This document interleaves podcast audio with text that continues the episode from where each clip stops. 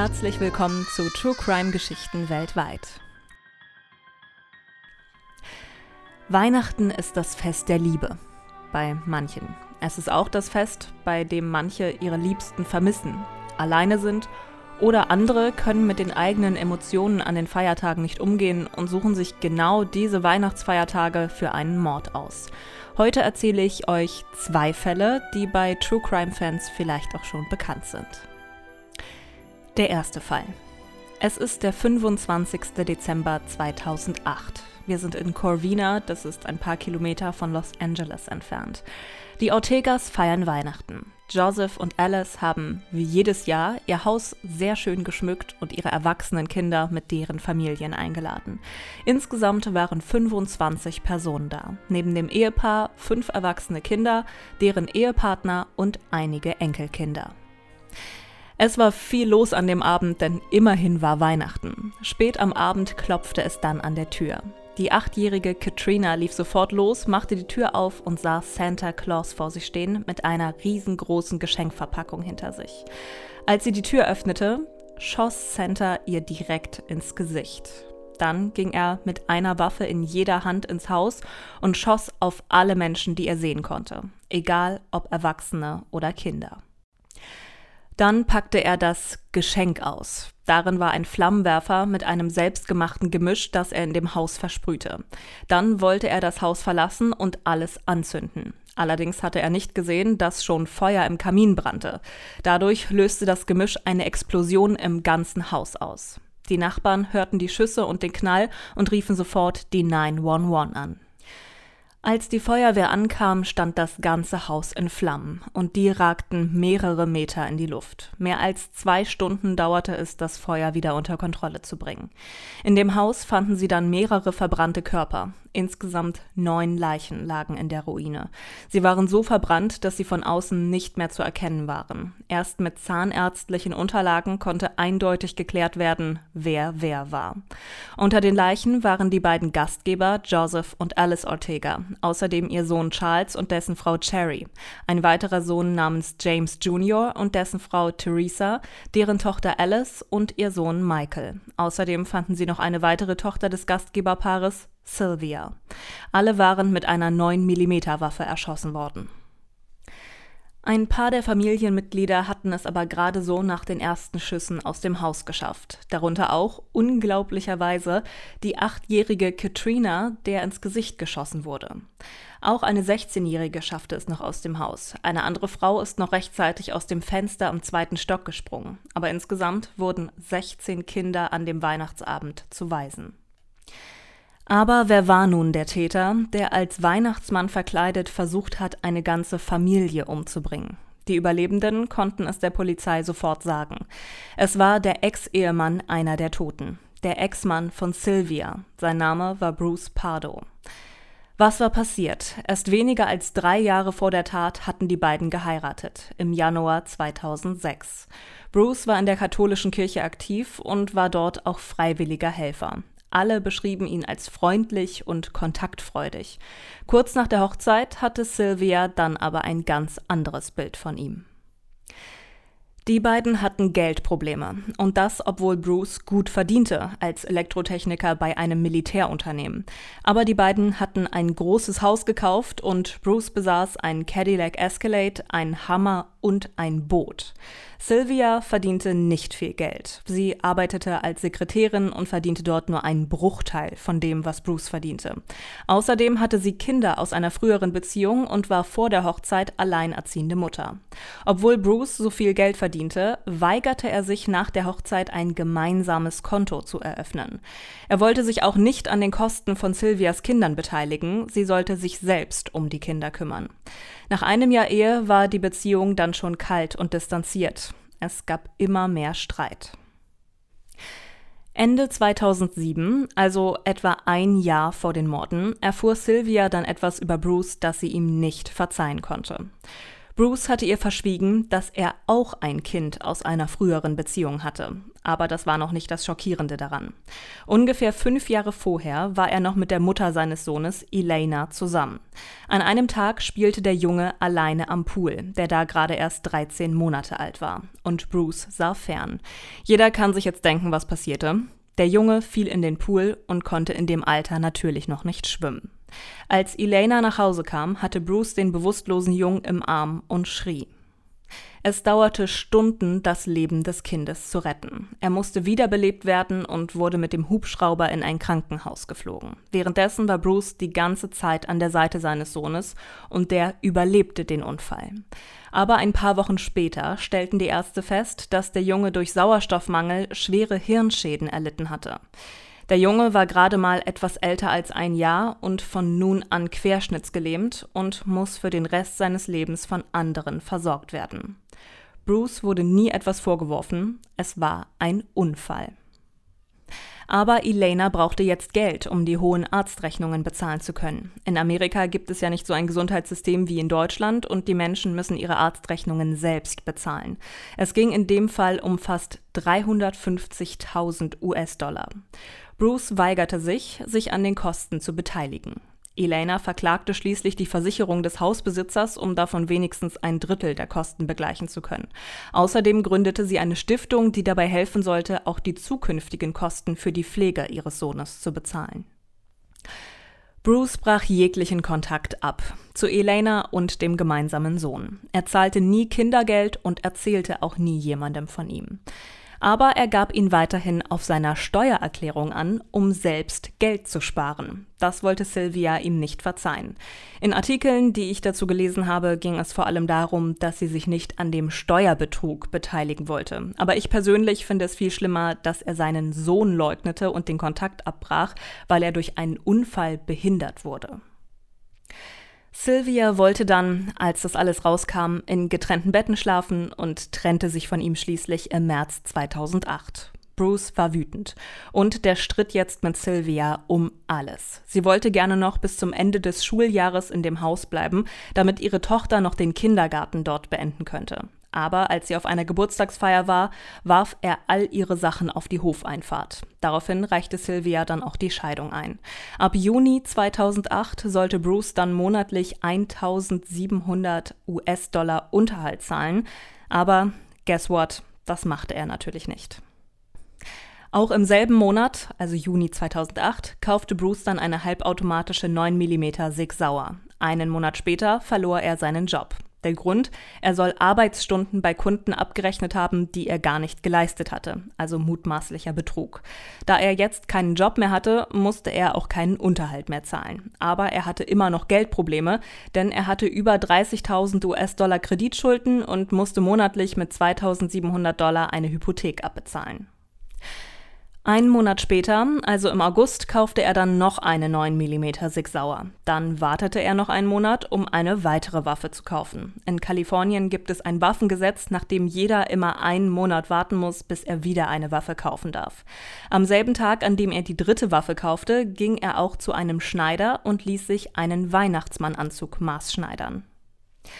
Wieder einen Monat später, inzwischen ist es Oktober, kaufte er noch eine vierte Waffe. Außerdem besuchte er einen Freund in Iowa und kaufte dort 16 Magazine für die Waffen. Das sind mehr, als in Kalifornien gesetzlich erlaubt wären. Am 13. November kaufte er dann noch eine fünfte 9 mm Pistole und holte den maßgeschneiderten Weihnachtsmannanzug ab. Am 18. Dezember wird dann die Ehe von Sylvia und Bruce offiziell geschieden. Er konnte das Haus behalten, sollte aber 10.000 Dollar an Sylvia zahlen. Außerdem durfte sie den teuren Verlobungsring und den Familienhund behalten. Dann am 25. Dezember passierte alles, was ich am Anfang erzählt habe. Da mehrere Menschen überlebten, wurde sofort nach ihm gesucht. Und es dauerte nicht lange, etwa drei Stunden nach der Tat, da rief der Bruder von Bruce bei der Polizei an. Er selbst war gerade von einer Weihnachtsfeier nach Hause gekommen und sah seinen Bruder auf der Couch liegen, in einer riesigen Blutlache. Bruce hatte sich selbst in den Kopf geschossen. Außerdem hatte er schwere Verbrennungen dritten Grades an den Händen und Armen. Teile des Weihnachtsmannanzuges waren auf seiner Haut geschmolzen. Später wurde noch festgestellt, dass er einige Drogen genommen hatte. Damit ist die traurige Geschichte immer noch nicht vorbei. Vor dem Haus des Bruders stand auch noch der Dodge von Bruce. Darin waren noch verbrannte Teile des Weihnachtsmannanzuges, tausende Schuss Munition und das ganze Auto war eine Sprengfalle. Ein Roboter der Polizei musste die Bombe im Auto sicher sprengen. Zur gleichen Zeit gab es einen Anruf bei der Polizei aus Pasadena. Der Rechtsanwalt Scott Nord meldete, dass ein verdächtiges Auto in seiner Auffahrt stand. Zufällig war er der Scheidungsanwalt von Sylvia. Auch das Auto wurde von Bruce gemietet. Aber es war keine Bombe darin. Stattdessen fanden die ErmittlerInnen Lebensmittel, Wasser und Computer. Außerdem Karten für die USA und Mexiko. Also wahrscheinlich war der ursprüngliche Plan von Bruce, den Dodge mit der Sprengfalle vor dem Haus des Anwalts abzustellen und mit dem anderen Auto dort zu fliehen. Da er sich bei der Explosion selbst schwer verletzte, nahm er sich dann stattdessen aber das Leben. Hinterher gab es dann noch Wirbel, weil sogenannte Männerrechtsaktivisten versuchten, den Fall für sich zu nutzen. Sie sagten, Bruce wurde ungerecht behandelt und das Scheidungsgericht habe ihn provoziert und ihm alles genommen, auch seine Familie. Allerdings hatte er ja gar nicht alles verloren. Er konnte das Haus behalten und musste dafür seiner Frau nur 10.000 Dollar Abfindung zahlen. Bei dem riesigen Haus ist es eine mickrige Summe gewesen. Außerdem wollte er ja nie das Sorgerecht für seine Stiefkinder oder sich überhaupt um sie kümmern. Um aber diesen Fall noch mit etwas Positiverem abzuschließen, wenn das bei all dem überhaupt möglich ist, die damals achtjährige Katrina, der 2008 von Bruce ins Gesicht geschossen wurde, überlebte ja und sie ist heute sogar Aktivistin für Waffenkontrolle und engagiert sich öffentlich. Auch damit dieser Fall sicher nie in Vergessenheit gerät. Der zweite Fall ist sehr bekannt und bis heute allerdings ungelöst. Es ist wieder der 25. Dezember, aber dieses Mal im Jahr 1996. Auch dieser Fall spielt in den USA, aber nicht in LA, sondern in einer kleinen Stadt in Colorado. Dort lebt die Familie Ramsey. Die Eltern John und Patsy mit ihren Kindern Burke, der neun ist, und John Bernet. John Benet ist 1996 sechs Jahre alt und schon ein wenig bekannt, denn sie hat in dem Alter bereits mehrere Schönheitswettbewerbe für Kinder gewonnen.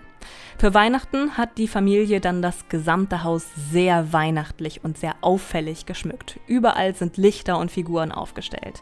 Die Familie ist relativ reich und eben auch etwas bekannter, denn nicht nur John Benet hat viele Preise als Schönheitskönigin abgeräumt, sondern auch in ihrer Jugend ihre Mutter Patsy. Wenn man nach John Benet Ramsey sucht, findet man viele Fotos von den Schönheitswettbewerben. Sie hatte sehr helle, blonde, lockige Haare, blaue Augen, oft knallrot geschminkte Lippen, Mascara auf den Wimpern und sehr auffällige Kleidung an. Auf einem Bild trägt sie ein knielanges rosa Kleid mit Glitzer und einem weißen Cowboy-Hut und dazu passende weiße Cowboy-Stiefel mit rosa Glitzerfransen dran. Es ist nun Weihnachten und die Familie feiert mit einer befreundeten Familie zusammen. Dort essen sie und tauschen Geschenke aus. John Benet hat ein Fahrrad geschenkt bekommen. Später macht sich die Familie auf den Weg nach Hause. Am nächsten Morgen wacht die Mutter Patsy relativ früh wieder auf. Es ist zwischen 5 und 6 Uhr morgens. Als sie vom Schlafzimmer die Treppe runter zur Küche geht, sieht sie etwas auf den unteren Treppenstufen liegen. Es ist ein Brief. Ein sehr langer Brief mit mehreren Seiten. Es ist ein Brief an ihren Mann, John Ramsey, in dem steht, At this time we have your daughter. She is safe and unharmed, and if you want to see her in 1997, you must follow our instructions to the letter. Das ist nur ein sehr kurzes Zitat aus dem Brief, der übrigens auch online komplett zu finden ist. Die Ermittler fordern 118.000 Dollar Lösegeld und kündigen einen Anruf an zwischen 8 und 10 Uhr morgens. Dann gibt es noch weitere Anweisungen zu dem Geld und dass auf keinen Fall die Polizei verständigt werden soll. Wenn sich John an alle Regeln hält, würde er seine Tochter unversehrt zurückbekommen. Unterschrieben ist der Brief mit Victory, also Sieg, und den Initialen SBTC. Patsy rennt wieder hoch, guckt ins Kinderzimmer und John Benet ist nicht mehr da. dann weckt sie ihren Mann John. Beide haben Panik und dann ruft Patsy bei der Polizei an. Auch der Anruf ist online zu finden und auf YouTube kann man ihn sich sogar anhören. Bei dem Notruf schreit sie aufgeregt ins Telefon, dass ihre Tochter entführt worden sei und dass sofort jemand kommen müsse. Auf dann treffen schon die Freunde der Familie ein. Es sind also sehr viele Menschen im Haus. Der leitende Detective will dann das gesamte Haus durchsuchen, denn von außen gab es keine auffälligen Spuren. Normalerweise fängt die Polizei eine Hausdurchsuchung immer von oben an. Aber John Ramsey wird gebeten, die Polizei durchs Haus zu führen und geht nach unten in den Keller. Etwas verwirrt folgt der Detective ihm trotzdem und fängt eben ungewöhnlicherweise im Keller an. Das Haus ist riesig und so gibt es auch in dem Keller mehrere Räume. Sie gehen einen nach dem anderen durch bis John Ramsey plötzlich auf die Knie fällt. In einem der Räume liegt seine Tochter, John Benet, bedeckt mit einem Handtuch. Und sie ist tot. Das Mädchen hatte Klebeband auf dem Mund und ihre Hände waren gefesselt. Der Vater nahm seine Tochter und trug sie hoch ins Wohnzimmer. Als Patsy ihre tote Tochter dann in den Armen ihres Mannes sah, bricht sie zusammen. Kurze Zeit später traf auch die Spurensicherung ein, aber naja, es waren Freunde und Nachbarn im Haus, die Leiche wurde bewegt und auch sonst waren alle Spuren verunreinigt. Es war jetzt also sehr schwer herauszufinden, welche Spuren bei dem Mord entstanden waren. Der Fall ist für die Polizei sehr ungewöhnlich, da das Mädchen nicht, wie in dem Schreiben angekündigt, entführt wurde, um eine Lösegeldsumme zu erpressen, sondern stattdessen tot im Keller des Familienhauses lag. Deswegen wurde noch am selben Tag eine Autopsie durchgeführt. Dabei kam als Todesursache raus, dass sie erwürgt wurde. Aber sie hatte auch einen Schädelbruch. Dann haben sich die Beamten den Erpresserbrief angesehen und der wurde auf einem Block im Haus geschrieben und auch der Stift stammte aus dem Haus der Ramseys. Der oder die Täter haben den Brief also nicht mitgebracht, sondern vor Ort geschrieben. Spätestens jetzt kam bei der Polizei der Verdacht auf, dass die Familie selbst etwas mit dem Mord an John Benet zu tun haben könnte, was die Familie aber abstreitet. Der Mord an dem sechsjährigen Mädchen wurde bis heute nicht geklärt. Aber es gab verschiedenste Theorien, was passiert sein könnte. Zum einen haben sich mehrere Männer zu der Tat bekannt. Allerdings konnte immer bewiesen werden, dass es sich bei den Männern nicht um den Täter handeln konnte. Sie wollten quasi nur den Ruhm für diesen ungeklärten Mord. Manche dieser Männer, und ich sage bewusst Männer, da es keine einzige Frau gab, die behauptete, die Mörderin zu sein. Also manche von ihnen waren gar nicht mal im Land oder zum Tatzeitpunkt schon wegen eines anderen Verbrechens im Gefängnis.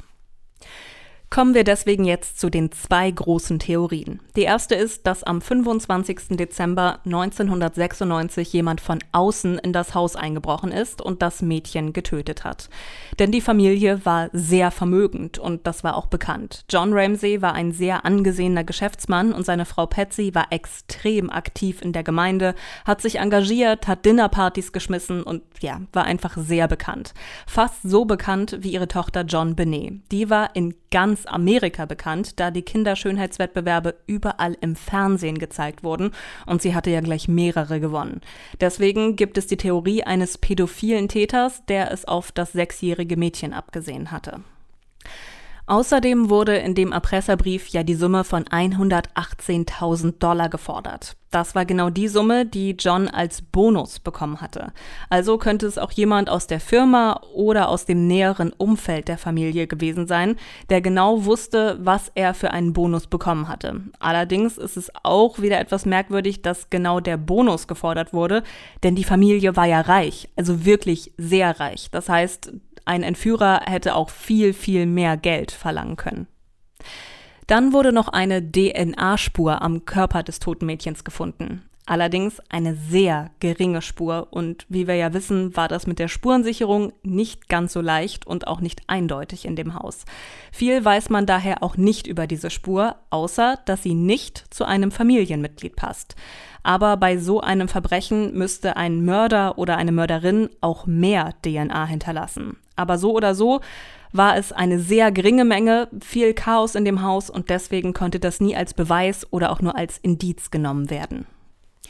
In dem Keller der Familie wurde anschließend eine zerbrochene Fensterscheibe gefunden. Allerdings sagte der Vater John, dass die Scheibe schon länger kaputt war und er sie nur noch nicht hätte reparieren lassen. Trotzdem hätte so jemand ins Haus kommen können, ohne extra Spuren hinterlassen zu müssen, da das Fenster ja schon kaputt war. Aber auf der anderen Seite gab es vor dem Fenster auch keine Spuren im Schnee, also theoretisch möglich, aber auch nicht ganz wahrscheinlich. Theorie Nummer zwei ist, dass es jemand aus der Familie war, auch wenn die Familie das bis heute bestreitet. Dafür spricht zum Beispiel, dass der Erpresserbrief in dem Haus geschrieben wurde. Ein Täter oder eine Täterin von außen hätte relativ lange gebraucht, um in dem Haus erst die drei Seiten zu schreiben. Und warum sollte man diesen Brief auch erst vor Ort schreiben, wenn die Erpressung der Grund der Entführung gewesen sein sollte? Je länger eine Person dort wäre, umso wahrscheinlicher wäre es ja, dass jemand aufwacht oder die Entführung schief geht. Und das dann auch noch alles im Dunkeln. Er oder sie könnte ja nicht einfach das Licht anmachen und dann mal eben drei Seiten schreiben. Das ist ja auch nicht ganz unüberlegt, also denke ich zumindest. Und dann wurde John Binney am Ende ja auch gar nicht entführt. Also warum so viel Zeit in dem Haus verbringen? Der Brief wurde natürlich untersucht und heute weiß man, dass die Schrift und die Sprache darauf hindeuten, dass er eventuell von einer Frau geschrieben wurde. Es gab aber auch keine hundertprozentige Übereinstimmung mit der Schrift der Mutter Patsy. Also die Schrift von Patsy war dem schon ähnlich, aber es konnte nicht eindeutig nachgewiesen werden. Dann gab es ja auch noch das Fenster im Keller, durch das theoretisch jemand hätte in den Keller kommen können. Allerdings waren wohl auch noch Spinnenweben an dem Fenster und es wäre schon ziemlich unwahrscheinlich, dass die dabei heile geblieben wären. Dann stand in dem Erpresserbrief ja, dass man nicht die Polizei rufen solle. Es ist schon normal, dass Menschen das dann trotzdem machen. Allerdings würde die Familie der Polizei das dann wahrscheinlich auch direkt sagen, denn der Täter könnte ja das Haus noch beobachten. Und vor allem ist es komisch, dass direkt alle Freunde noch angerufen wurden, die dann auch noch zu Besuch kamen, während die Polizei da war. Abgesehen davon, dass es alle Spuren vernichtete, hat man in dem Moment doch wahrscheinlich andere Sorgen und will selbst das Kind suchen, als andere Menschen von außen in das alles noch zu involvieren. Nun kann es natürlich sein, dass Patsy die Aufmerksamkeit sehr genossen hat, aber trotzdem, also es, es ist halt irgendwie auffällig. Dass John Ramsey seine Tochter hochgehoben hat, ist auch komisch. Allerdings finde ich es eher komischer, dass kein Polizist ihn davon abgehalten hat. Also warum haben die nicht überhaupt erstmal alle Leute aus dem Haus geworfen und dann alleine das Haus durchsucht? Und warum war überhaupt der Vater zuerst an der Leiche? Etwas komisch war aber auch, dass Patsy Ramsey noch dasselbe anhatte wie am Abend davor. Manche nehmen das als Zeichen dafür, dass sie gar nicht im Bett war, sondern die ganze Nacht wach. Allerdings traue ich einer Person schon zu, dass sie dann dann nicht mehr in Schlafklamotten die ganze Zeit rumstehen will und sich dann halt das erste schnappt, was da liegt, was dann bei mir wohl auch das Zeug noch vom Abend vorher wäre. Auch wenn das vielleicht etwas zu festlich oder auffällig wäre, kann ich mir das schon vorstellen, gerade wenn jemand jetzt auch viel Wert auf sein Äußeres legt. Manche finden es auch komisch, dass die Familie damit aufgehört hatte, mit der Polizei zusammenzuarbeiten, Andererseits waren sie ja auch verdächtig. Und wenn man da jetzt an den Fall zum Beispiel um die kleine Maddie denkt, da war es dann ja auch so, dass die Eltern letztendlich selbst nach ihrer Tochter weitergesucht haben, die ja mutmaßlich entführt wurde und nicht mehr mit der Polizei zusammengearbeitet haben. Also ich stelle es mir auch schon schwierig vor, wenn die Familie dann selbst ins Kreuzfeuer gerät. Also komisch ja, wenn man möchte, dass sein Kind tatsächlich gefunden wird, beziehungsweise man wirklich den Mörder oder die Mörderin sucht. Aber es ist natürlich auch eine emotionale Situation und naja, es können jetzt halt auch nicht alle gut mit der Polizei. Es gibt stattdessen ein Fernsehinterview der Eltern. Also sie haben mehrere gegeben, aber eins bei CNN wurde total auseinandergenommen, auch wieder von der Polizei. Und auch da wurden die Ramseys eher kritisch gesehen, was wiederum auch nicht zu mehr Vertrauen in die Polizei führte, wenn die dann alles auseinandernehmen, was man so sagt. Also es könnte jemand aus der Familie gewesen sein. Aber warum? Auch dazu gibt es eine Theorie, auch von der Polizei, denn die sucht ja auch immer nach einem Mordmotiv. Da kommt jetzt jemand ins Spiel, über den wir noch gar nicht gesprochen haben, den Bruder von John Benet, Burke. Die Theorie ist, dass John Benet in der Nacht wach geworden ist, in die Küche ging und dort ihren Bruder sah, der gerade eine Ananas aß. Er wollte ihr dann aber wahrscheinlich nichts abgeben. Es wurde aber trotzdem Ananas im Magen des Mädchens gefunden, die noch nicht verdaut war. Und die Mutter Patsy hatte ausgesagt, dass sie ihrem Sohn noch eine Ananas aufgeschnitten hatte, als John Benet schon im Bett war. Die Theorie ist also, dass der Bruder Burke seine Ananas nicht teilen wollte, sich John Benet trotzdem ein Stück nahm und der Bruder dann wütend wurde und im Streit mit einem Gegenstand auf den Kopf seiner Schwester einschlug. Wenn die Eltern das gehört hätten, könnten sie in die Küche gerannt sein und gedacht haben, dass ihre Tochter schon tot sei. Dann könnten sie die Entscheidung getroffen haben, ihren Sohn zu schützen, da die Tochter vermeintlich schon tot war, wobei wir ja wissen, dass sie erwürgt wurde. Der Theorie nach hat der Vater sie erwürgt, weil er dachte, dass sie schon tot sei, um dann den Verdacht auf jemanden von außen zu lenken. Und Patsy könnte dann währenddessen den Erpresserbrief geschrieben haben. Trotzdem finde ich ganz persönlich es eher unwahrscheinlich, dass ein Vater in der Lage wäre, sein Kind zu erwürgen, auch wenn er denkt, dass es bereits tot sei. Aber da ist eben auch die Ananas und die war noch nicht verdaut, also muss John Benet noch mal wach gewesen sein. Sie kann nicht von dem Weihnachtsessen stammen. Und wenn sie wach war, war wahrscheinlich noch jemand wach, die Eltern oder eben auch der Bruder Burke, für den die Ananas aufgeschnitten wurde. Die Ananas stand übrigens noch auf dem Tisch, also der Rest davon. Da frage ich mich dann auch, warum? Also gut, die Familie konnte nicht wissen, dass es einer der Hinweise sein könnte, aber als herzloser Bruder hätte ich die dann aufgegessen, wenn ich dafür sogar gemordet hätte, und als Mutter, die ihren Sohn hätte schützen wollen, hätte ich die Ananas auf jeden Fall verschwinden lassen. Aber die Theorie hält sich, dass der Bruder eifersüchtig auf sie war. Sie war ständig Schönheitskönigin und hat vermeintlich immer alles bekommen, was sie wollte. Als das Haus durchsucht wurde, war er übrigens nicht im Haus, er wurde vorher zu Freunden gebracht. Später wurde der Bruder dann noch befragt. Er war zu dem Zeitpunkt neun Jahre alt und in Gesprächen mit einer Psychologin verhält er sich sehr nervös. Aber wer wäre das nicht? Also es hätte auch auffällig sein können, wenn er nicht nervös gewesen wäre aus meiner Sicht.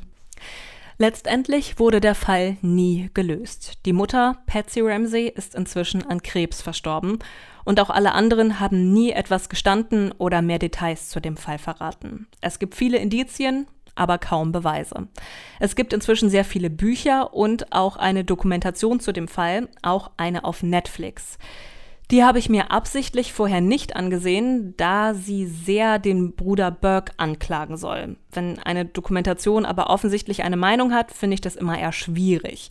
Daher sollte euch der Fall interessieren, gibt es dazu noch sehr viel Material zu finden. Weihnachten ist nicht immer für alle das Fest der Liebe. Für manche ist es auch emotionaler Druck, Einsamkeit oder Verzweiflung. Ich wünsche euch allen natürlich auf jeden Fall ein schönes Weihnachtsfest und eine tolle Zeit mit euren Liebsten oder auch alleine, egal wie die Corona-Bedingungen dann gerade sind. Aber schaut vielleicht auch mal zu den anderen links und rechts, die sonst manchmal eher verschwinden. Vielleicht gerade die, die oft lächeln, aber über die ihr eigentlich gar nicht so viel wisst. Eine kurze Nachricht zu schreiben tut nicht weh und bereitet anderen vielleicht sehr viel Freude, gerade jetzt. Es sind eigentlich die Schlussworte eines anderen Podcasts, aber hier passt sie auch sehr gut. Seid lieb zueinander, besonders an Weihnachten.